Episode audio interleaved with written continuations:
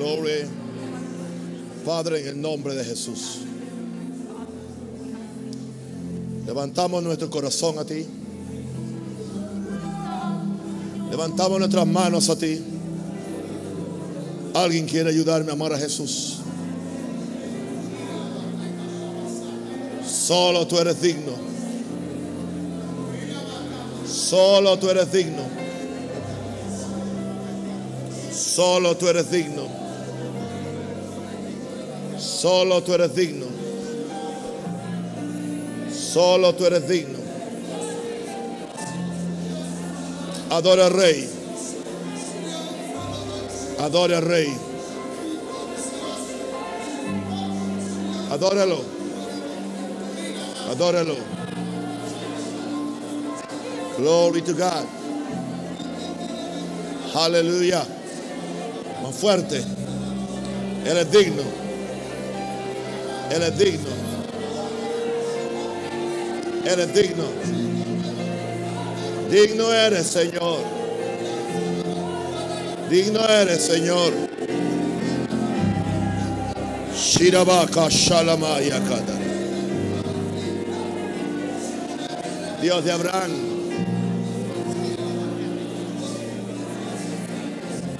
Dios de Isaac. Dios de Jacob. Dios de mi Señor Jesucristo. Levantamos a ti el corazón. Levantamos a ti nuestras manos. Levanto mi ser a ti, oh Dios. Yo me presento ante ti con corazón contrito y humillado. A decirte a ti, Señor, ten misericordia de nosotros. Envía tu gracia. Envía tu gloria. Visita este pueblo. Levanta al caído. Sana al enfermo. Fortalece al débil. Enseña al sencillo y al simple. Sienta, aleluya, a los pobres en el trono de la gracia. Levanta un pueblo sencillo, humilde. Alguien puede levantar su voz al cielo y hacer una oración fuerte para que los cielos se abran. Yo quiero cielos abiertos.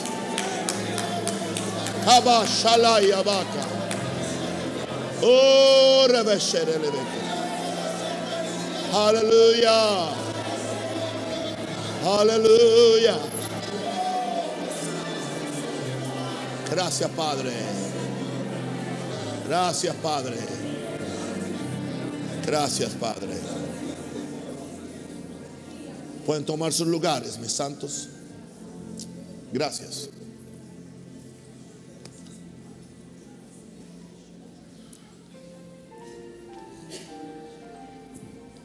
Abre tu Biblia a Lucas 6:38. Y después Deuteronomio 28:12. Estamos ya por terminar la serie de enseñanzas acerca del reino de los cielos. Hablemos acerca del reino de los cielos. Quiero compartir con ustedes la gracia de Dios con el tema la llave que abre la abundancia del reino.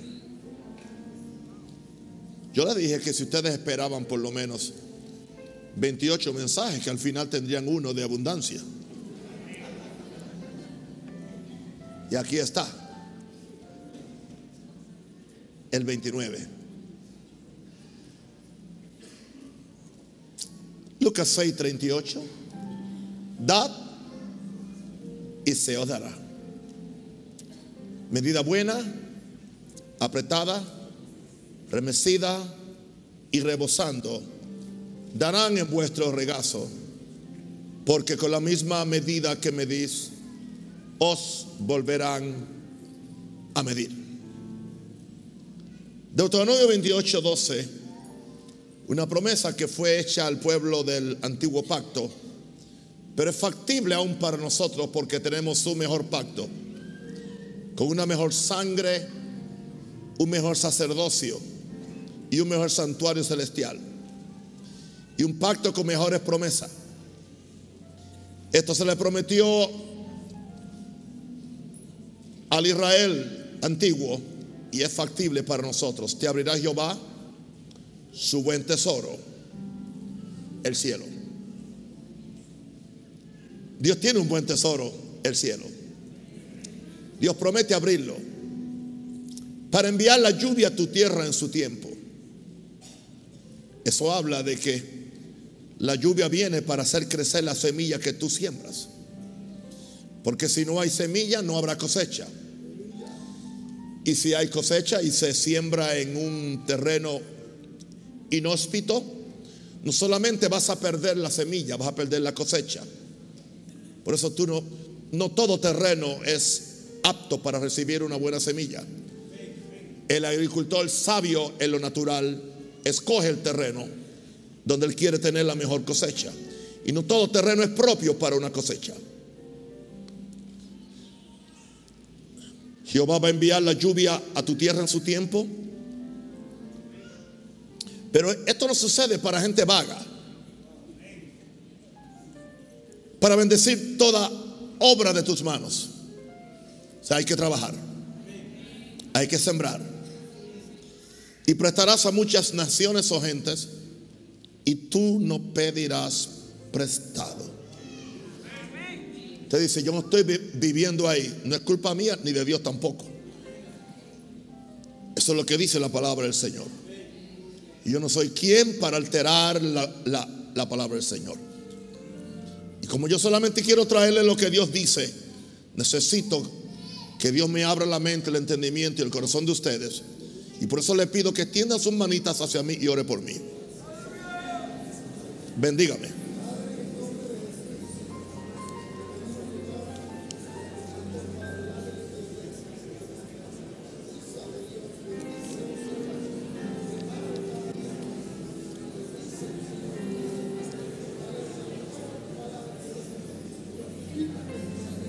Aleluya.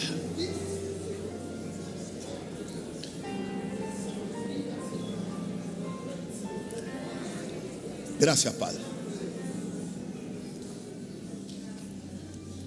Reino de Dios tiene un sistema para bendecir a aquellos que lo buscan en primer lugar. Yo soy un predicador del reino. No soy predicador de, prosperidad, pero soy predicador de reino. En el reino hay salud. En el reino hay justicia. En el reino hay unción. Pero en el reino hay bendición. Usted no puede predicar el reino sin enseñarle a la gente cómo accesar las bendiciones que tiene ese reino, porque Jesús lo hizo. Jesús habló del reino, nos exhortó a buscarlo primero, la escritura clásica. Buscar primeramente el reino de Dios y su justicia y todas las demás cosas serán que añadidas. Jesús aseguró que todas las cosas serán añadidas. Buscar el reino implica conocer sus reglas de operación y ponerlas en práctica. Buscar el reino no es solamente tú venir a la iglesia o tú hacer un ejercicio religioso, es buscar la forma como Dios opera, como la fe opera, buscar los principios, buscar las leyes. Sucede que en el reino de Dios no hay carencia de nada. Es un reino. Usted nunca piensa en un reino humano como un reino carente. Aunque fuera un reino de una tribu allá en África, en lo más profundo de, una selva en África, usted sabe que dentro de sus posibilidades hay prosperidad. No será como la prosperidad de la reina de Inglaterra, pero hay una prosperidad por encima de las otras personas que viven en ese reinado. No hay un reino sin recursos, espiritual o humano. Así que en el reino de Dios no hay carencia de nada porque es el dominio del Dios que es dueño de los cielos y la tierra. A nosotros se nos hace difícil porque nosotros no hemos sido criados en un reinado, hemos sido criados en repúblicas o en países supuestamente democráticos. Pero un reinado, el que tiene mentalidad de reino, sabe que a su rey o a su reina no le falta absolutamente nada. Ahora hay una diferencia entre los reinos del mundo. Los reinos del mundo viven y existen para la preservación de la línea genealógica de sus reyes y para que a los reyes no les falte nada y en muchas ocasiones no les importó el pueblo. Por eso es que muchas monarquías fueron sustituidas por gobiernos democráticos o por gobiernos comunistas o socialistas. Pero en el reino de Dios no es así. El reino de Dios, Dios no quiere tener un reino para que Él esté próspero y todo el mundo esté fastidiado. Y ese es el problema cuando algunas personas piensan en muchas enseñanzas de reino o muchas personas que se creen ellos ser reyes y se rodean de un grupo de esclavos. Y toda predicación del reino es quitarle lo poquito que tienen los que supuestamente son agentes del reino. Eso no es reino, eso es otra cosa. El reino es el dominio de Dios que es dueño de los cielos y la tierra. Ahora, Dios quiere compartir sus recursos y bendiciones con los hombres. Pero estos deben echar manos, manos las llaves que abren ese reino. Hay llaves para abrir el reino. Hay llaves para abrir el reino porque Jesús le dijo a Pedro, después que le dio la gran promesa acerca de que yo edificaré mi iglesia, las puertas del infierno no prevalecerán contra ella, le dijo en Mateo 16, 19, y a ti te daré las llaves, plural, llaves, keys, no una llave, no una llave. Usted tiene un llavero y el llavero puede tener 10 llaves. Y usted no tiene una llave maestra. No hay tal cosa como una llave maestra en el reino de los cielos.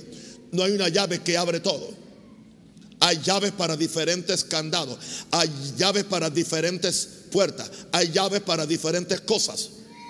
Tú puedes ver a una persona que tiene una bendición en una área y en la otra área está en bancarrota. Hay gente que son bendecidos espiritualmente, pero están en la carencia económica. Otros están bendecidos económicamente, pero espiritualmente están en carencia. Porque en alguna forma supieron cómo manejar una llave para abrir una puerta, pero no saben abrir otra puerta porque no tienen esa llave.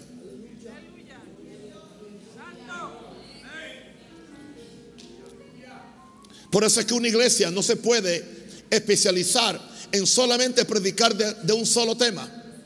Porque entonces es una iglesia amorfa. La palabra amorfa es sin forma. Es un ministerio amorfo. Donde no hay una bendición o una prosperidad integral. Diga integral. O sea, en todas las áreas. Wow. ¿Y qué le dice el Señor? Le dice a Pedro, a ti te daré las llaves del reino de los cielos. Llaves, plural. A ti. Pero no solamente a Pedro. En aquel momento se le dijo a Pedro porque Pedro había sido el que había tenido la revelación de quién era Jesús. Qué interesante que me doy cuenta que no se le darán las llaves del reino a nadie a menos que conozca a Jesús. Porque el Señor no puede confiarle llaves para abrir cosas de su reino si primero no lo aman a Él y lo conocen a Él. Porque entonces esos recursos serían mal usados, mal gastados y servirían más que otra cosa para alimentar la avaricia y el materialismo de los seres humanos que son tan dados a eso. Alguien dice aleluya. Por eso después de la promesa del, del, verso 18 hay una conjunción. La conjunción indica que ata las dos cláusulas, la del verso 18 y la del 19. Sobre esta roca edificaré mi iglesia, las puertas del infierno no prevalecen contra. Y a ti, Pedro, que tienes esta revelación, te daré las llaves del reino de los cielos. Y con estas llaves, todo lo que atares en la tierra será atado en los cielos. Y lo que desatares en la tierra será desatado en los cielos. Dicen los teólogos que la forma más correcta de traducir este verso sería, todo lo que atares en la tierra es porque ya fue atado en los cielos. Y todo lo que desate en la tierra es porque ya ha sido desatado en los cielos. Otra versión lo dice en esta forma. Ah, y te daré las llaves del reino del cielo. Todo lo que prohíbas en la tierra será prohibido en el cielo. Y todo lo que permitas en la tierra será permitido en el cielo. Así que el reino de los cielos tiene llaves que solamente le son dadas a los que tienen la revelación de quién es Jesús y sus socios.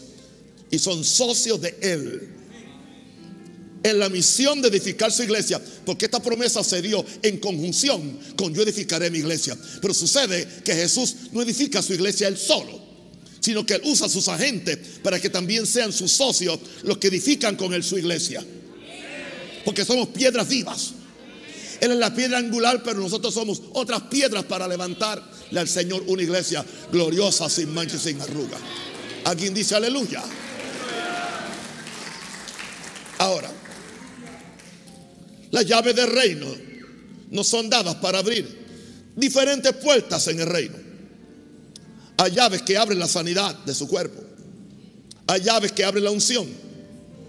Usted quiere una llave para abrir la unción, mucha oración y mucho ayuno. Y usted tendrá una, tremenda unción, pero usted puede vivir el resto de, de su vida limpio. Porque nunca aprendió a dar. Nunca aprendió a sembrar. Hay personas que al escucharme a mí proclamar la verdad de la palabra y, en un sentido traer claridad sobre toda la avaricia que hay en Latinoamérica, creen que yo no creo en la siembra, creen que yo no creo en el dar. No, totalmente incorrecto. Una cosa no quita la otra.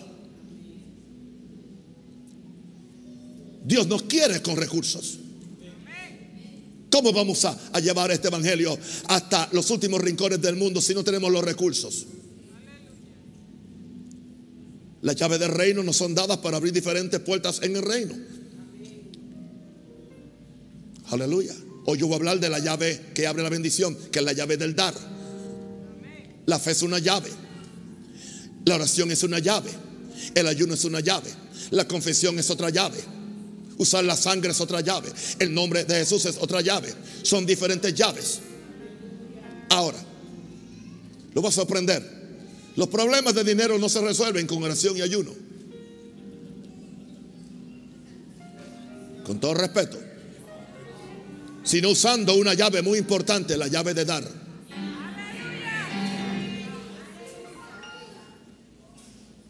Esto trae todo un balance.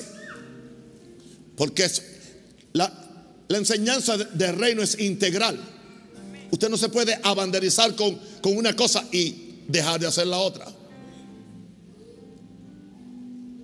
gente que nunca da, nada. Oren por mí para que el Señor me prospere. Bueno, pues entonces tú estás, tú te pareces al, agricultor que nunca siembra ni un grano de maíz y dice, oren para que tenga la cosecha. Pero, ¿por qué cosecha vamos a orar? Es más fácil orar por ti cuando tú has dado tu semilla y has sembrado tu maíz para que entonces llueva del cielo sobre tu semilla y tú tengas una cosecha abundante.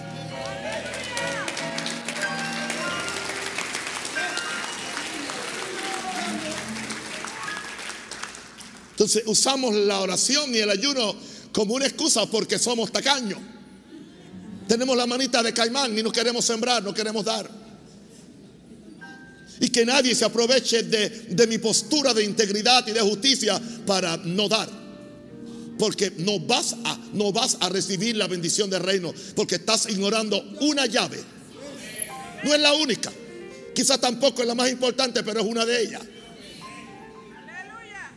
Yo tengo llave en casa con una, prendo mi carro con otra, entro a la casa, con otra entro al corral, con otra abro una, una, una caja fuerte. Todas son llaves, pero una no me sirve para abrir otra cosa. Cada caja tiene su llave.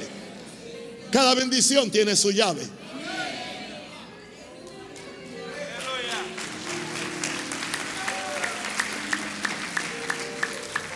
Ahora, el reino tiene dos válvulas.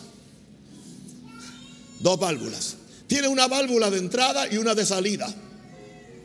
Si yo no abro la de salida, Dios no abre la de entrada. Porque sucede que la válvula de entrada está conectada con la válvula de salida.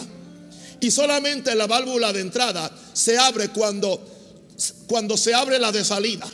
Por eso, dad salida y se os dará entrada.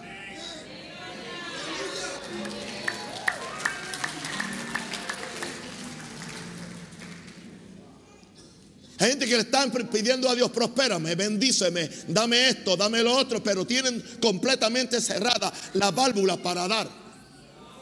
Y voy a decirte esto, todo el mundo tiene algo que dar.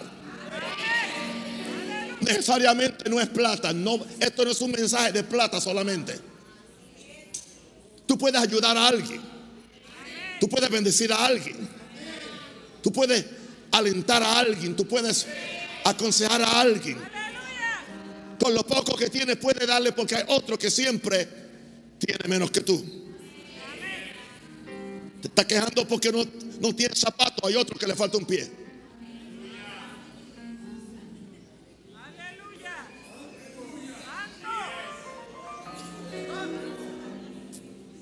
¿Qué quiero decirte hoy?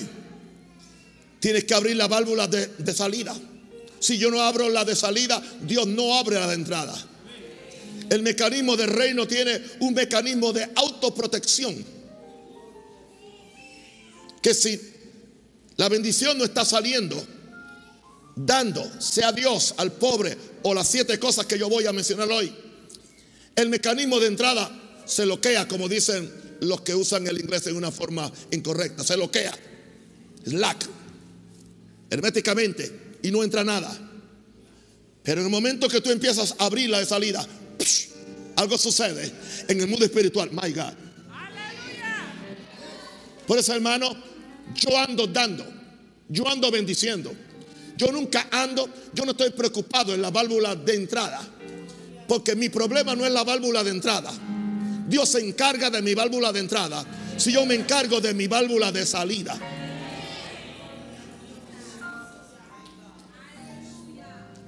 Yo estoy hablando chino o, griego o japonés.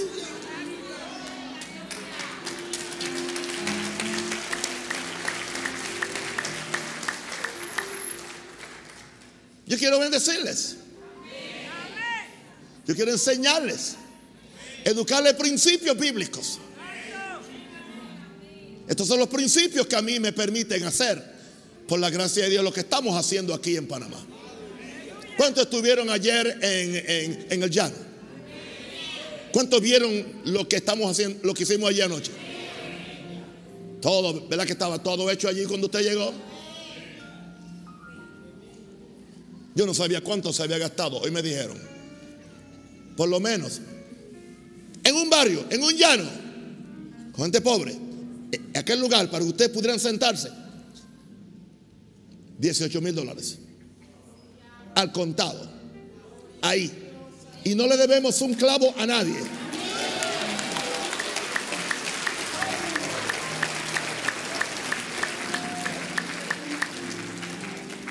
Pero ¿sabe qué yo hago? Abriendo la válvula. O sea, yo abrí esa válvula ya, dando. Entonces, como yo abrí la válvula para el llano, entonces, ¿qué sucede? Se me abre la válvula para el este.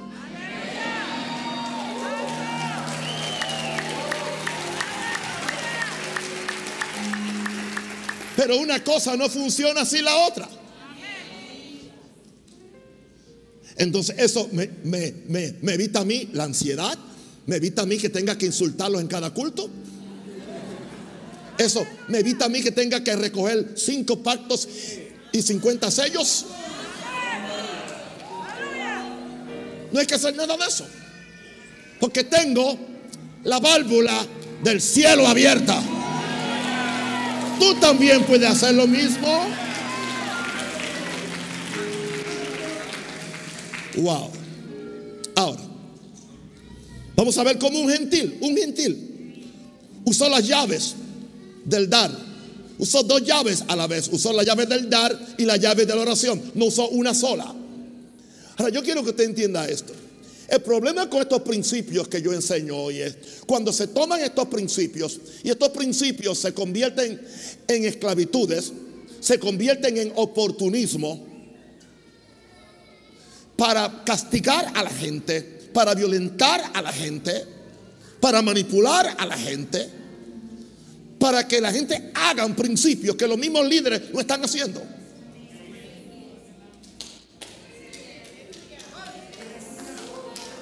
Entonces se convierte en una carga. Y no solamente eso, Dios no lo respalda. Porque no hay honestidad. Y el reino, dice, busca primeramente el reino de Dios y su justicia. Todo tiene que ser justo. Justicia indica recto, directo, íntegro. Shakamasaya. Oh, gloria a Dios. Eh, hello, escucha, escucha. Tiene que ser justo hasta por un centavo. Aleluya. Hasta por un centavo. Gloria a Dios. Si alguien me da a mí para comprar un artículo para la iglesia, yo no, no, no solamente yo traería el recibo, traería el vuelto al centavo. Eso se llama integridad. Esa es justicia del reino.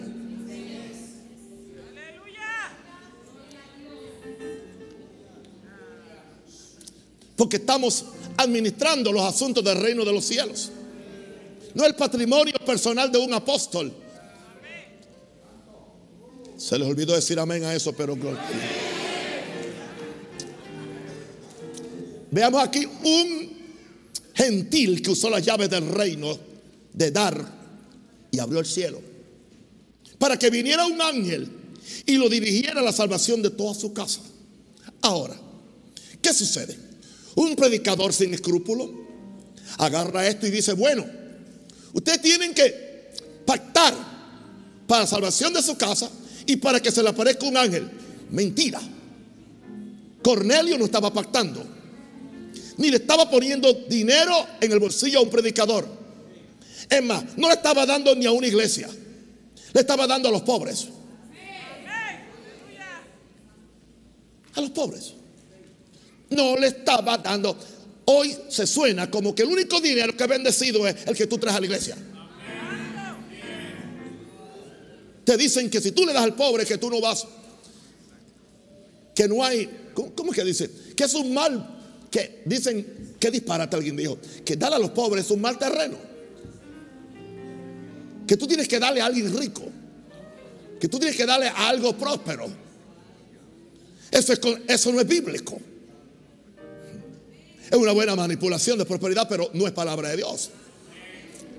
Había en Cesarea un hombre llamado Cornelio, verso 1, Hechos 10, llamado Cornelio, centurión de la compañía llamada la italiana piadoso y temeroso de Dios con toda su casa, y que hacía muchas limosnas al pueblo. que hacía?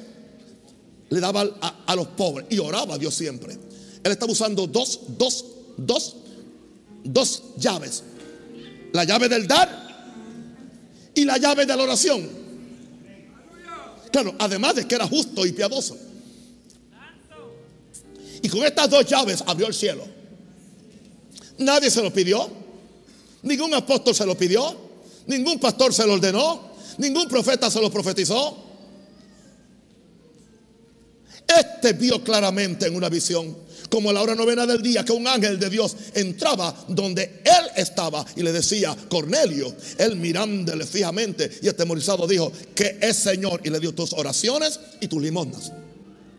Han subido para memoria si darle al pobre no fuera importante, el ángel estaba mintiendo. Usted nunca ha oído esto predicado así. Porque no le conviene a la gente. En primer lugar, no lo confían ustedes. Creen que ustedes van a coger el diezmo y se lo van a repartir a los pobres. Esto tampoco es propio.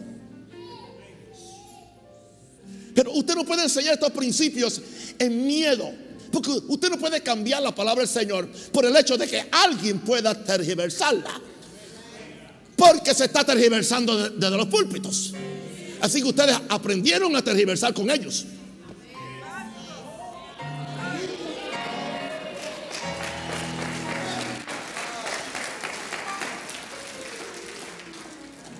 Y ahora tenemos que venir a enderezar el asunto.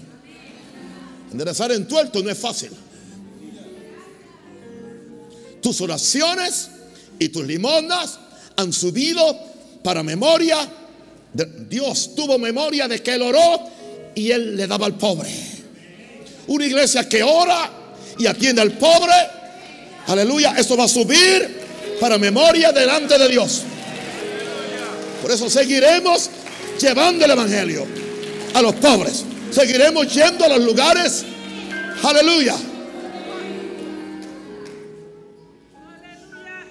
Pero papá, ¿por qué usted, por, usted invirtió 18 mil dólares en un lugar allá que están por allá?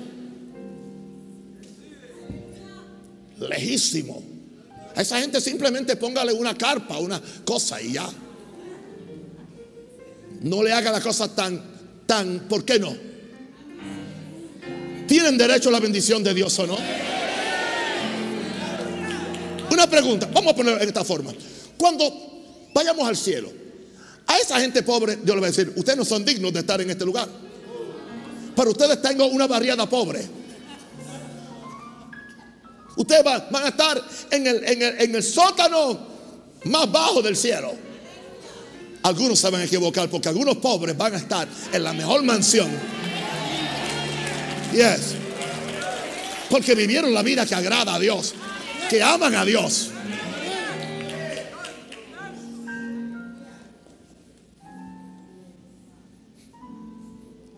Oh, Jesús. Estaba leyendo el testimonio de, de, una, una familia coreana. Fue una iglesia donde hubo un gran avivamiento. Y entonces tuvieron tremendas visiones del cielo y una de las muchachas tuvo una visión y habla con Jesús y Jesús le dice, le dice, mira, mira, ayer sucedió algo. tus dos hermanos estaban peleando uno con los otros y cuando estaban peleando uno con los otros, estamos edificando su, su mansión y una de las paredes se derrumbó. Porque él con su conducta hizo que una pared se derrumbara. Vamos a dejarlo ahí.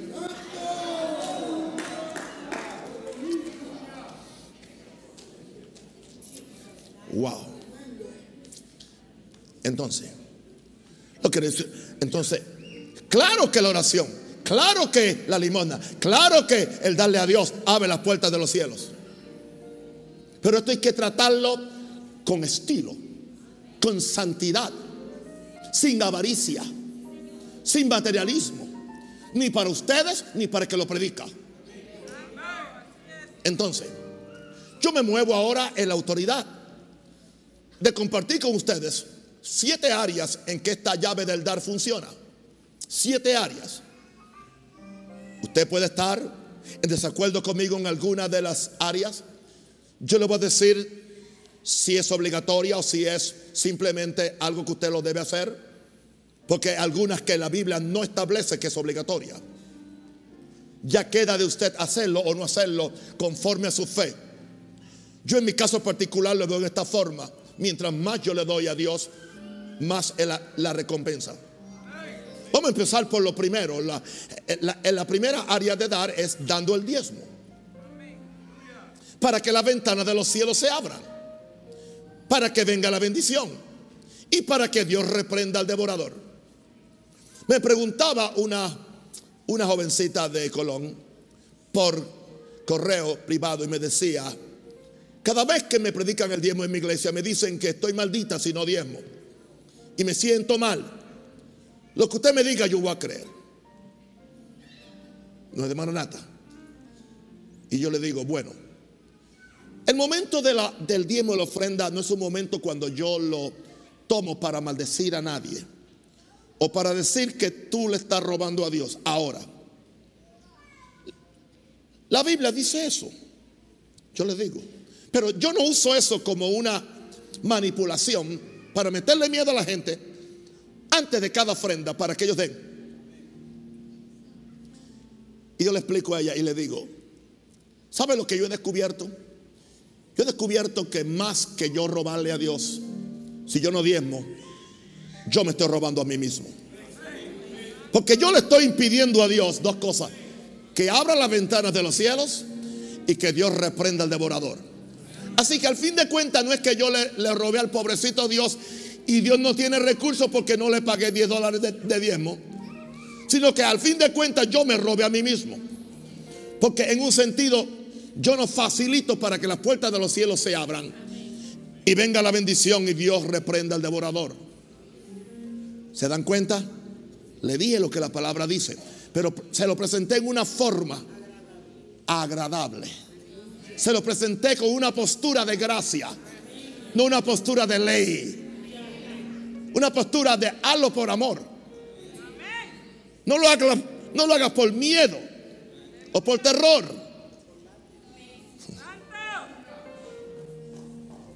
Ahora, la Biblia dice en Malaquías 3, 10 al 11, trae todos los diezmos al alfolí, no al bolsillo del pastor. Hay una enseñanza que todos los diezmos son del pastor. Eso no es bíblico. Nunca lo fueron en el Antiguo Testamento. Nunca. Nunca. Mi papá decía que eran del todos. Y él los administraba. Pero claro, a la iglesia no le faltaba nada. Estoy consciente de eso. Yo no creo eso. Traer los diezmos al alfolí. El alfolí no es la cuenta bancaria del pastor. No, no es la empresa del pastor. El alfolí es, el almacén que hay en la casa de Dios. En el templo había un alfolí. Se le llamaba la casa del tesoro. Tengo cuatro mensajes creo acerca del diezmo. El año que viene se los voy a predicar. Uno por uno. Trae todos los diezmos a la casa del tesoro para que haya alimento en mi casa, dice Dios. O sea, para que aquí hayan recursos. No solamente para que haya alimento en la casa del pastor. Para que el pastor tenga todo y la iglesia no, no tenga nada. Entonces dice Dios, y probadme ahora en esto. O sea, cuando lo hacemos en esta forma, probamos a Dios. Dice Jehová de los ejércitos, si no os abriré las ventanas de los cielos y derramaré bendición sobre vosotros hasta que sobreabunde. Yo creo esto. Yo lo he experimentado. Yo lo he visto. He visto en, en cientos o miles de ejemplos que la gente sencilla desde que yo me criaba, que practicó estos principios, eran prósperos aún en un barrio, aún siendo agricultores. Porque son principios del reino. Esto no tiene que ver nada con la ley. El diezmo no es, de la ley, no de que nadie le, ponga, le envíe esa mentira tan popular en las redes. Ustedes van a tener que hacer, algunos de ustedes va, van a tener que hacer como los discípulos. ¿Qué hicieron los discípulos? Y dejando las redes siguieron a Jesús.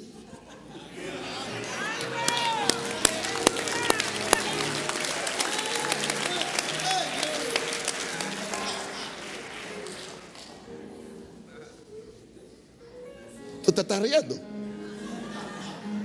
Dios te profetizó, recíbelo. Aleluya. Mire qué bendición. A mí me pueden traer mil argumentos de que el diezmo no es para hoy. El mejor argumento para mí es que a mí me funciona. Porque yo soy diezmero. Yo soy diezmero. Todo lo que yo recibo, más del 10%, más del 20%, a veces más del 50%. Y claro, tengo las ventanas de los cielos abiertas porque tengo la válvula de repartir y de dar abierta. Por lo tanto, las puertas de los cielos mías no tienen moho.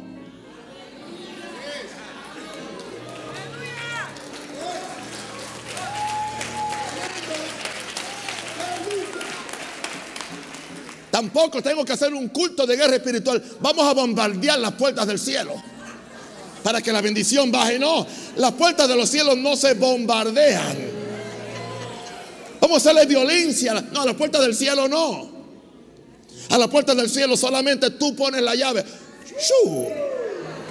Una pregunta, una pregunta, una pregunta. Tú tienes que patear la llave de tu casa. Tienes que pedir que venga un cerrajero o alguien con un martillo para romper la, la, sí, la llave de tu casa si tienes la llave? ¿Cuándo es que hay que hacerlo? Cuando perdiste la llave. Esa gente que siempre están pateando y que la puerta del cielo y, haciendo violencia a la puerta del cielo arriba para que Dios le dé algo, es que perdieron la llave.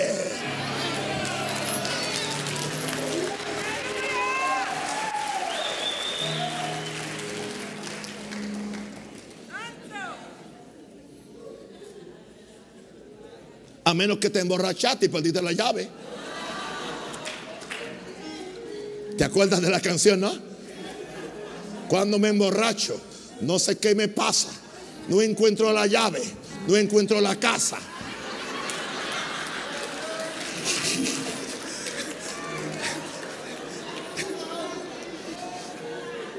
Perdonen, pasé toda mi vida al frente de un bar Todas las canciones se me metieron en mi sistema.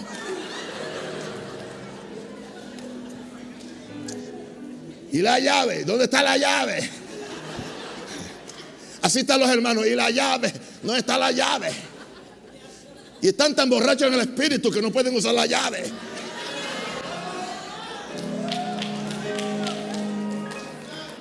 Y se han inventado cosas, pactos, sellos, primicias para el próximo año.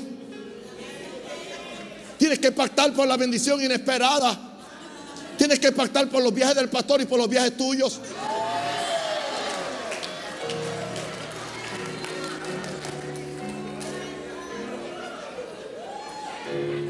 Y hay un chorro de Juan Bobos en Latinoamérica que le creen. Juan Bobo, no le creas. Usa la llave.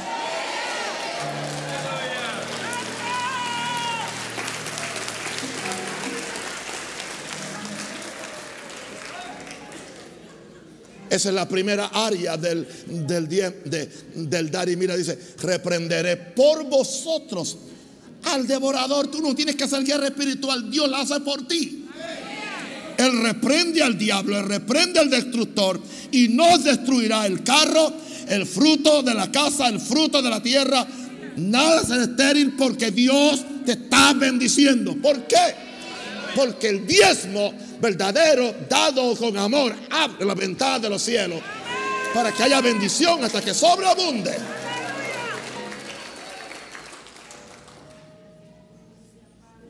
Aleluya. La segunda área. Dando abundante ofrenda con un corazón alegre, abre la puerta para que siempre tengamos más que suficiente. Pero es un corazón alegre. No es un corazón obligado. Segunda Corintios 9, 6 al 8. Yo leo de la nueva traducción viviente. Me gusta esta traducción porque lo pone tan simple. Recuerden lo siguiente. Un agricultor que siembra solo unas cuantas semillas obtendrá una cosecha pequeña. Pueden leer la nuestra. Pero el que siembra abundantemente obtendrá una cosecha abundante. Verso 7. Cada uno debe decidir en su corazón cuánto dar y no den de mala gana ni bajo presión. No permita que te presione nadie. Porque Dios ama a la persona que da con alegría. Cuando hay presión no hay alegría. ¿Y cuál es el resultado de dar en esa forma, dar abundantemente? Verso 8, Dios proveerá con generosidad todo lo que necesiten ¿Para qué? Entonces siempre tendrán todo lo necesario y habrá bastante de sobra para compartir con otros. Siempre el énfasis es darle a otro, mantener abierta la válvula. Me gusta también en nuestra versión y poderoso es Dios para hacer que abunde en vosotros toda gracia en lo que tú das a fin de que teniendo siempre en todas las cosas todo lo suficiente. ¿Para qué? Para mí no. Para que abundéis que para toda buena obra. Alguien diga aleluya.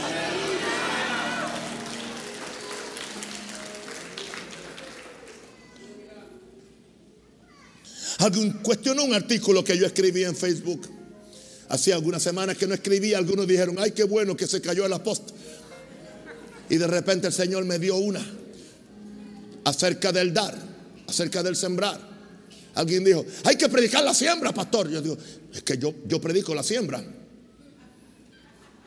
Pero este artículo no tiene que ver ni con la siembra, tiene que ver con la siembra mentirosa. Ok, así que cuando tú das abundantemente, con corazón alegre, tú abres la puerta para que siempre tengamos más que suficiente. No te va a faltar absolutamente nada. Nada. ¿Por qué? Porque tienes abierta la válvula de dar. Y entonces se te abre la válvula de recibir. Dad Dad y se os dará. Medida que buena, apretada, remecida. Es palabra de Dios. Son palabras de Jesús. La, tercera área, muy abusada al fin de este mes. Primicias o primeros frutos. Se están repartiendo sobres. Cada uno tiene que dar una primicia. Las primicias no, no se piden. Para las primicias no se reparten sobre. ¿Cómo tú vas a ponerle precio a las primicias si, si quien sabe lo que tiene que dar es el que, el que lo tiene? Cuando la Biblia habla de primeros frutos, que no es eh, eh, eh, obligatorio en el nuevo pacto. Pues si tú quieres la, bendición, puedes darlo, pero no hay obligación. Tengo que ser sincero, yo no puedo mentirte. Primeros frutos o, primer, o primicias serían los, los siguientes.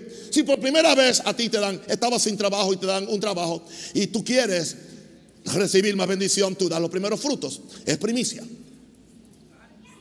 O el, que tiene una economía ah, ah, agrícola, tiene 10 matas de plátano, pero la primera para y da un, buen, un buen, un buen racimo. A mi papá le traían, este es el primer racimo, pastor, son las primicias, eso eran primicias, porque era una economía. Pero es un acto voluntario. No es un acto que se legisla ahora. ¿Entiende? Porque empieza el año próximo y la gente quiere un año mejor. Y le mentimos y le decimos, vamos, aquí está el sobre de 20 y de 100. Lo menos que usted puede dar son 20 dólares. Me decía una costarricense que me escribió. Me dijeron que tiene que ser por lo menos 20 dólares. No puede dar menos de 20 dólares. Y es obligatorio para todo el mundo en la iglesia. Y el que no, ya pierde el favor del pastor o de la pastora y ya la miran feo. Eso no es el sistema de Dios. Eso no es. Eso es falso, es espurio, es mentiroso. No es de Dios, es estafa. La gente iría a la cárcel haciendo eso en otra profesión. ¿Por qué no metemos a todos estos pastores y apóstoles a la cárcel?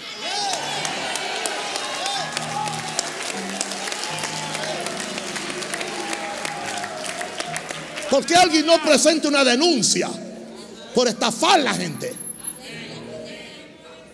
Y que pasen tan siquiera una noche en la joyita a ver cómo se siente.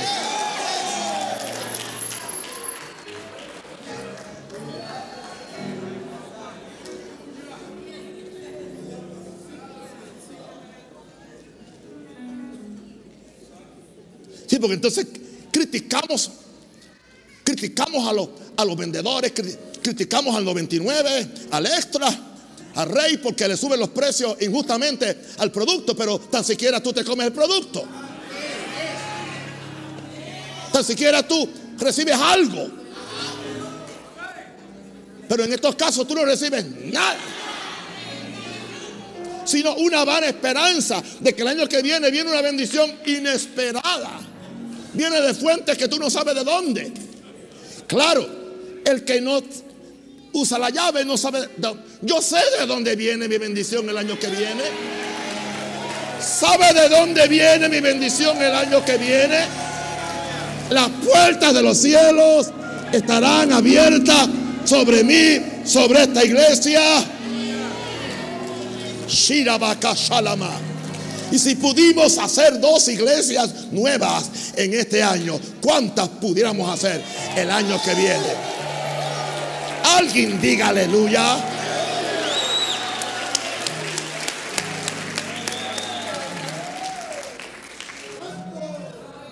Bueno, tan contentos los pastores de Panamá que harían que yo predicara y que de prosperidad. Aquí estoy. Lo estoy ayudando.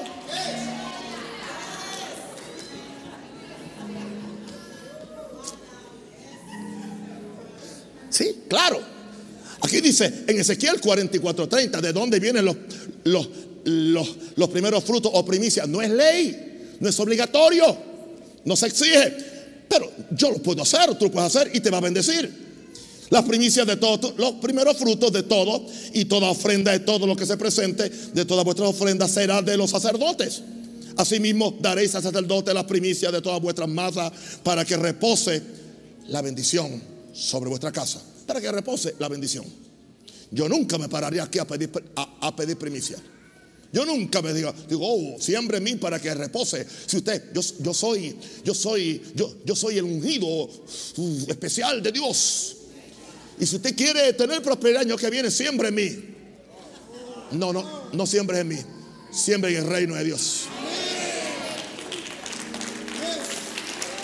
Ahora, yo lo veo en esta forma. Yo no soy sacerdote aquí. Así que yo no puedo aplicar eso. Pero yo puedo traérsela a Jesús como el sumo sacerdote de mi confesión y decirle a Jesús, yo estoy trayendo a ti mis primeros frutos. Para que la bendición tuya repose sobre mis hijos, sobre mi casa.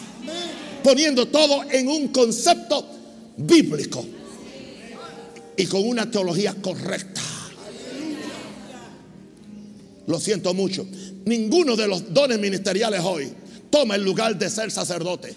Yo no soy ningún apóstol sacerdote, porque el sacerdocio ahora es el de Jesús. Y nosotros genéricamente todos somos sacerdotes del nuevo pacto.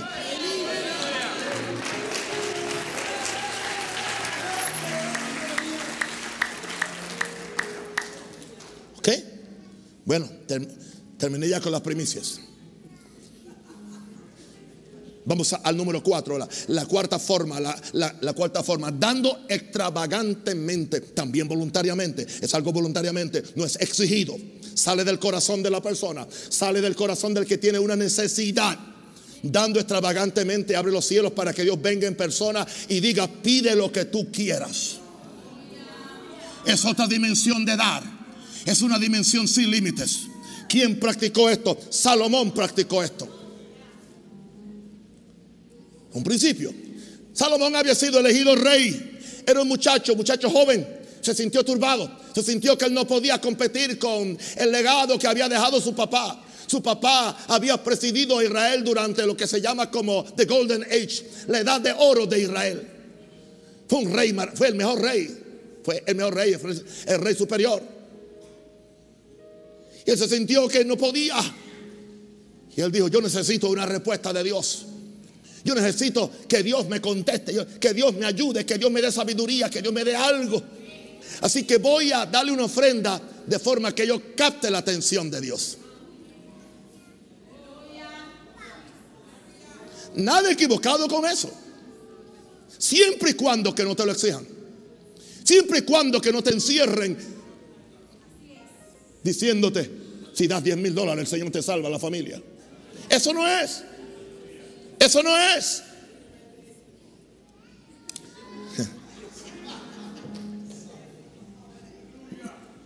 Segunda Crónicas 1, 6, 7. Subió pues Salomón allá delante de Jehová al altar de bronce que estaba en el tabernáculo de reunión y ofreció sobre él mil holocaustos, mil bueyes en una noche. Mil bueyes le presentó a Dios. Y aquella noche, y aquella noche apareció Dios a Salomón y le dijo, pídeme lo que quieras que yo te dé. Su altruismo, su humildad, su sencillez, su honestidad, su necesidad movió a Dios. Yo me he encontrado en situaciones donde yo necesito captar la atención de Dios. Y he usado mi dinero. He usado ofrendas con Dios. Pero eso sí, que no me lo exija un maleante del púlpito.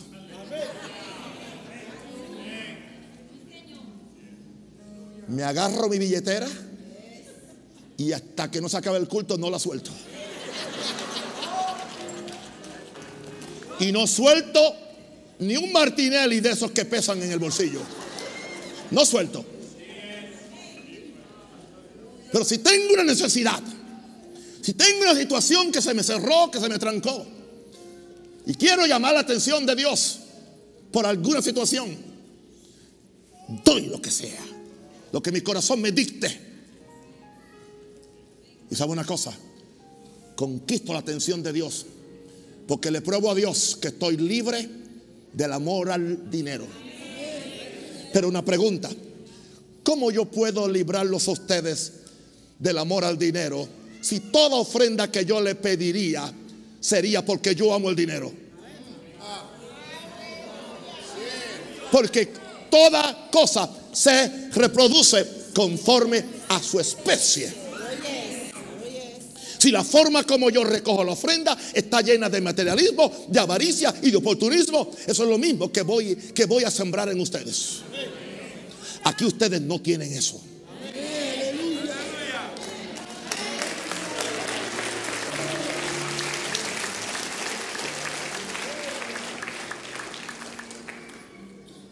Un empresario amigo mío fue donde un fue donde donde un pastor a decirle, págame que me debes, creo que 10 mil dólares que no me los quieres pagar. Y el pastor le dijo, no tengo dinero, no hay, no hay plata. Dice, Oye, pero ¿qué? El apóstol Naúm siempre me paga tiempo. Y nunca me queda de verdad. Ah, pero él no paga diezmos. Él tiene porque él no paga diezmo de diezmo.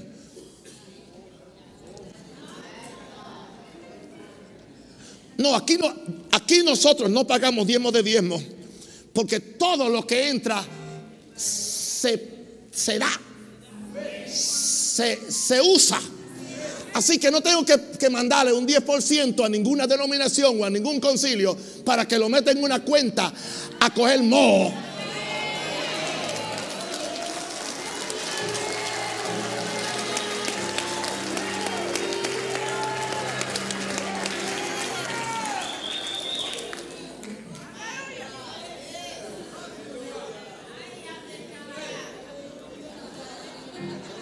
Y si quiere, vaya a la oficina y, pregunte.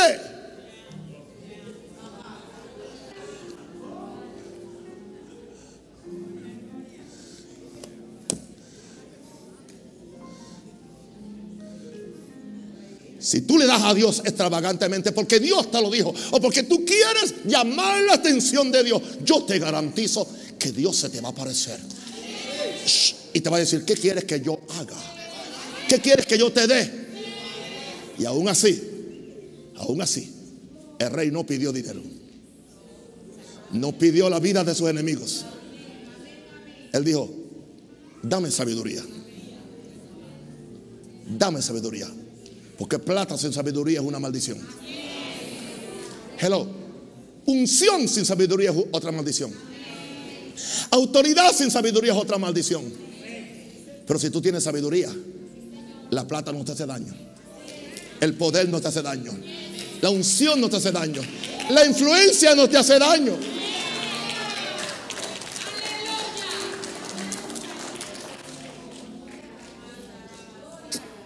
¿Tú, crees que tú crees que Jesús se le va a aparecer a muchos que y le va a decir, pide lo que tú quieras?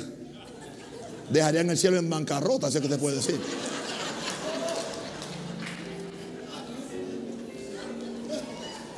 Empezarían pidiendo copa. Dame a copa, deja en la bancarrota los motas. O dame la mitad de los edificios en Paitilla. Ok. Vamos a la quinta cosa. La quinta forma de dar. Dando para la construcción de la casa del Señor. Otra vez no es imposición, es voluntariamente. Y quiero decirle, el hecho de que yo no recoja ofrendas para construir no indica que no es bíblico. Yo tendría toda la autoridad. porque no lo hago? Porque quiero hacerlo por fe. Yo tengo la autoridad si yo quisiera. Y, quién sabe si en algún momento tuviera que hacerlo. Lo haría con mucha. Pero tendría que hacerlo como lo hizo David.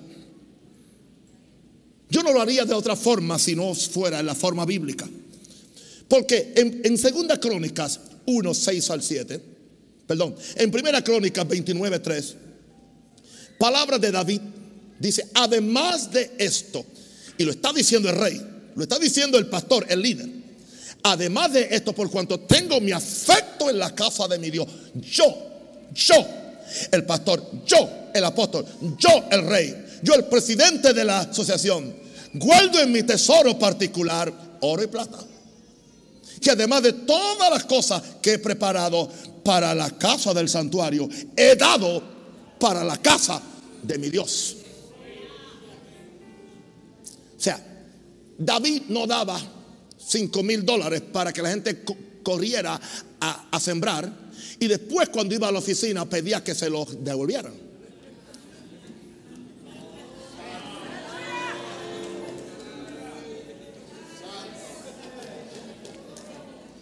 David dijo, yo tengo mi afecto en esta casa, hay que construirla. Y interesante que él nunca la construyó, él nunca la disfrutó. Era para su hijo, fue el que pudo construir la casa.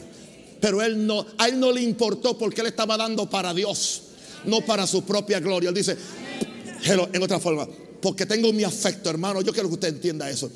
Piense de un rosario en lo que usted quiera. Yo tengo mi afecto en Panamá.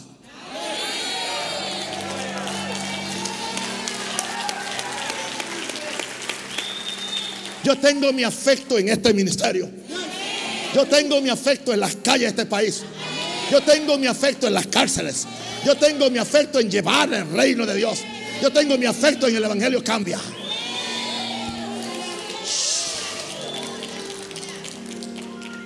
No es por culpa, no es por miedo, no es por miedo a quedarme pobre, sino es por afecto, por amor. Así que tú puedes sembrar la casa de Dios. Hay un libro que es bien importante, el libro de Ageo. Cuando tú puedas leer el primer capítulo, la queja de Dios con el pueblo fue: Ustedes tienen sus casas artesonadas y no, y no levantan la casa del Señor. Siempre en la casa del Señor traen la nevera que no les sirve.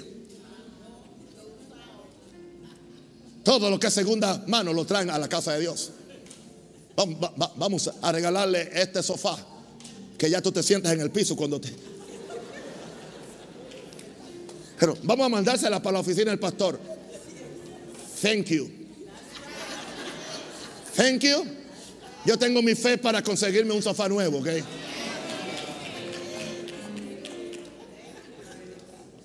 ¿Por qué a la casa de Dios le vamos a dar lo que, lo que usted no pone en su casa?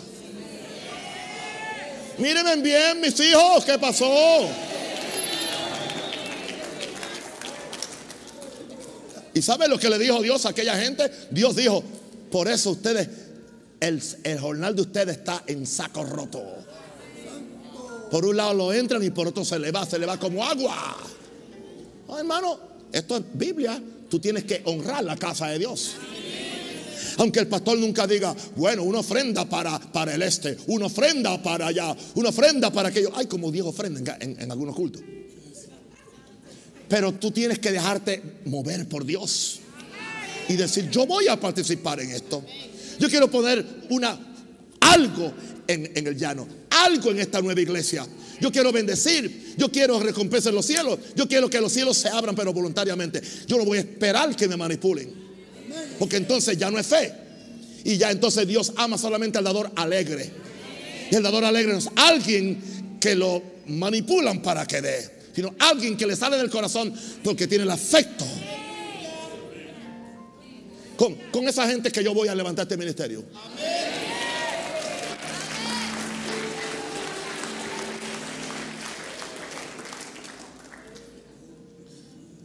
La septa forma de dar las, excepto dando al pobre como un préstamo a Jehová Dios. Salmos 41, verso 1 al 2. Bienaventurado el que piensa en el pobre. Y a ti no te importa lo que el pobre haga con lo que tú le das. Es una buena excusa para nunca darle nada. Bienaventurado el que piensa en el pobre. En el día malo lo librará y Jehová. Y mira lo que dice, si yo pienso en el pobre, si yo comparto con el pobre, en el día malo me librará Jehová. Jehová me guardará, Jehová me dará vida, seré bienaventurado en la tierra y, él no, y, Jehová no me entregará a la voluntad de los enemigos que me quieren sacar del país. Gloria a Dios.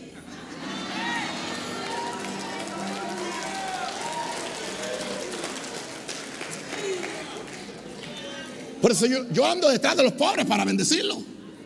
Porque que piensa en el pobre en el día malo, lo libra a Jehová. Jehová lo guardará y le dará vida. Será bienaventurado en la tierra, será feliz. Y no lo entregarás a la voluntad de, su, enemigos. Proverbios 19, 17. A Jehová presta el que da al pobre. Y el bien que ha hecho se lo volverá a pagar. A Jehová presta el que da al pobre y el bien que ha hecho se lo volverá a pagar. Así que si usted le da al pobre, le está prestando a Dios. Y cuando Dios paga, Dios paga intereses. Dios paga intereses. Porque Dios quiere bendecir a los pobres. Dios quiere ayudar a los pobres. Esa es la sexta forma de dar. La séptima. La séptima, quiero que sean pacientes con esta última. Abran su corazón para recibirla con amor. Filipenses 4, 14 al 19. Está hablando un apóstol serio, un hombre de Dios que estaba ocupado en los asuntos del reino, que estaba ocupado yendo de lugar en lugar montando en barco, montando en burro, caminando, sacrificando su vida, sacrificando todo para llevar la palabra de Dios, Pablo. Y él escribe a los filipenses en el verso 14. Los filipenses habían decidido ayudarle a él en su gestión apostólica. Él les dice, sin embargo, bien han hecho. Estoy usando la NBI, la nueva versión internacional. Sin embargo, han hecho bien en participar conmigo en mi angustia. Y ustedes mismos, filipenses, saben que en el principio de la obra del Evangelio, cuando salí de Macedonia, ninguna iglesia participó conmigo en mis ingresos y gastos, excepto ustedes. Pero recuerden esto, Él no estaba pidiendo plata, Él no mandó carta de cobro a los hermanos en Filipos, Él no le prometió nada Simplemente que ellos vieron la necesidad, tenían amor por la obra eh, eh, generosa, sacrificial de este apóstol. Y entonces ellos decidieron participar dando y recibiendo. Dice, incluso a Tesalónica me enviaron ayuda una y otra vez para suplir mis necesidades. No digo esto porque esté tratando de conseguir más ofrendas. Me gusta este hombre. No digo esto porque esté tratando de conseguir más ofrendas, sino que trato de aumentar el crédito a la cuenta de ustedes. Es un principio completamente diferente.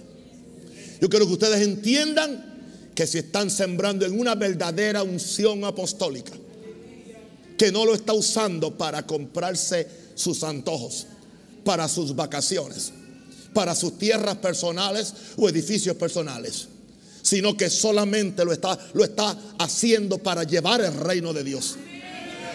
Para llevar la misma palabra que estoy llevando aquí, llevarla a otro lugar. Claro, por eso es justo que el Centro Internacional Maranata sea quien, quien costee mis viajes para ir a bendecir a las iglesias. ¿Es justo? ¿Eso no es justo? No es para que coste mis vacaciones o mis antojos. No es para yo llevarme la tarjeta de crédito de la iglesia y meter un tarjetazo allá en Italia. Comprarle unos zapatos a mi esposa de dos mil dólares. Y entonces que lo pague la iglesia, no. Si yo quiero impresionar a mi esposa, es mejor que yo lo pague. La iglesia no tiene que pagarle zapatos caros a mi esposa. Porque la iglesia no es la vaquita para ordeñarla.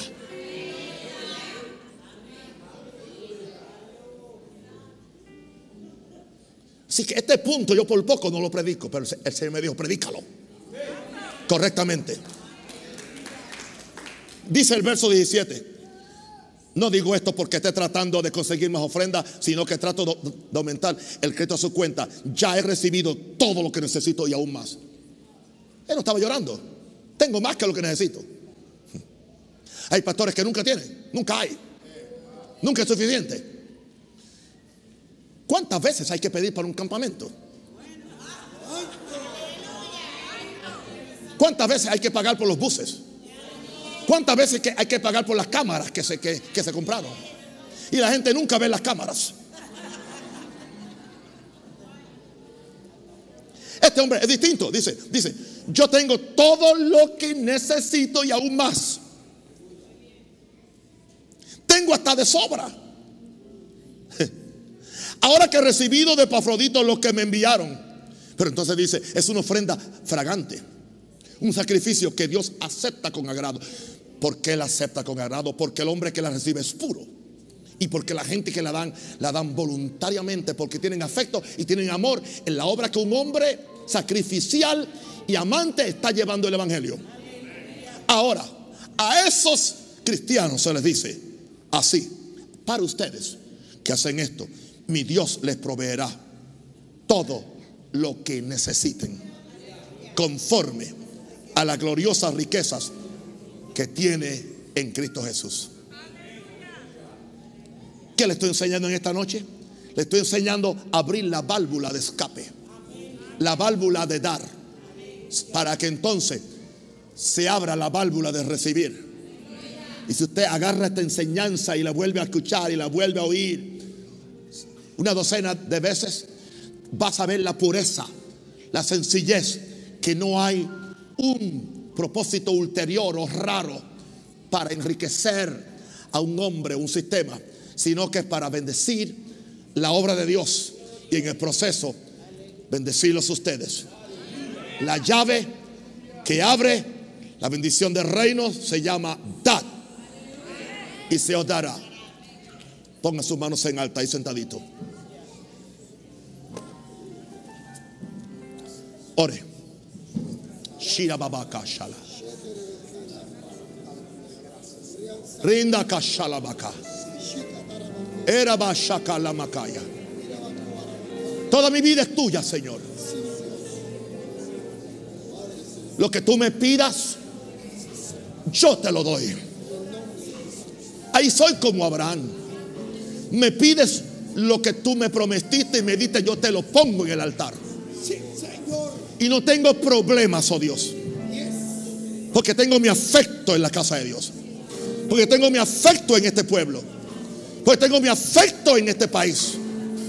Tú nos enseñarás a abrir la válvula de escape o de dar para que se abra la válvula del cielo. Si usted cree que esta palabra de Dios, aplauda fuerte.